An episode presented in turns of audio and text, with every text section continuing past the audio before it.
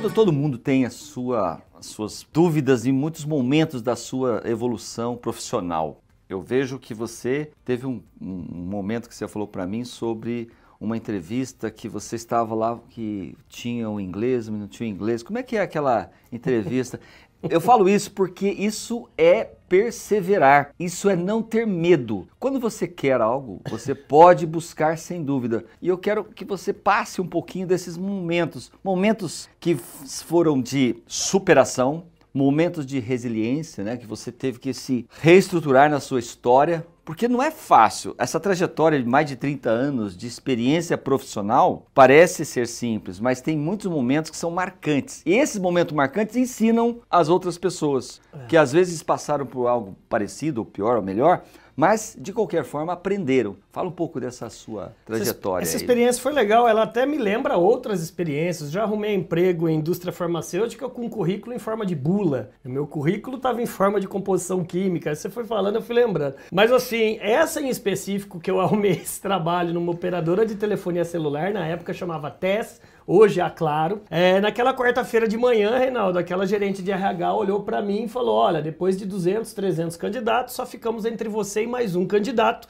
Só que nós só temos uma vaga. Era uma vaga para gestor de call center, né? A equipe tinha que ser uma equipe de 150, 200 pessoas. Aí eu olhei para ela. Falei, tranquilo. Ela falou, mas ó, sexta-feira é, vem aqui o nosso CEO direto de Estocolmo, da Telia Overseas, direto lá de, da Suécia, e ele vem entrevistar. Ela vem ter um olho no olho com você e com outro candidato. Ela achou que eu ia ficar com medo. Falei, tranquilo, eu sou praticamente, entre aspas, arrimo de família desde quando eu me conheço, tudo e todos dependem de mim. Falei, tranquilo. Daí ela falou, só tem um detalhe. Falei, qual é? A entrevista vai ser em inglês. Eu falei, como?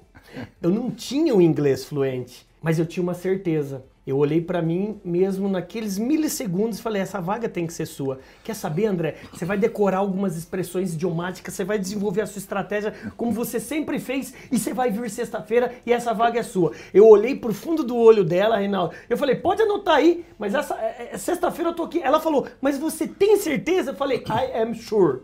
Eu tenho certeza. E saí de lá tremendo, Reinaldo. Saí de lá tremendo, falei, ai Jesus, e agora? O que, que eu vou fazer, Pai do céu? Só sei, gente, que eu cheguei em casa, desenvolvi minha estratégia, peguei algumas expressões, algumas perguntas que talvez eu, eu acho que ele iria me fazer e comecei a decorar. Decorar, decorar, decorar. Passei aquela quarta, passei aquela quinta, decorando.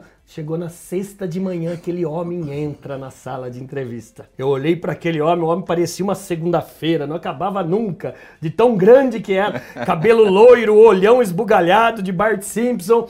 Ele chegou para mim e falou: Hi, Andrew. Eu falei: Hi, Per. Hã? Já, hã? Aí ele falou: How are you doing? Como é que você vai? Eu falei: I am fine. And you? Hã? Aí eu esperei ele sentar, Reinaldo. Falei, é agora, André, é agora. Essa história é verídica, é da minha vida, gente. Não é historinha de, de roteiro, de cinema, de filme. Esse é o filme da vida do André Ortiz. Só sei que eu cheguei pro fundo do olho daquele homem naquela ocasião. Falei, sorry, sir. Me desculpe, senhor. Can you help me? O senhor pode me ajudar? Ele, sure. Aí eu falei, do you speak Portuguese? senhor fala português? Aí eu decorei, aí eu falei, I need to improve my English because my English is very poor. Eu preciso melhorar meu inglês porque o meu inglês é muito pobre. E falei comigo, foi tudo, meu Deus. Foi tudo. Se ele perguntar algo, só sei, gente, que foi aí. Eu sabia até aí só. É, só sei, gente, que nesse momento aquele homem me tira o óculos, olha pro fundo do currículo, olha pro fundo do meu olho e falou: Andrew, falei, oi. Aí que o milagre aconteceu. Sabe o que ele falou, Renato? Posso te falar uma coisa? É. Falei, sure. ele falou, você está contratado. Olha, Sabe por legal. quê? Falei, não. Porque você tem brilho no zóio.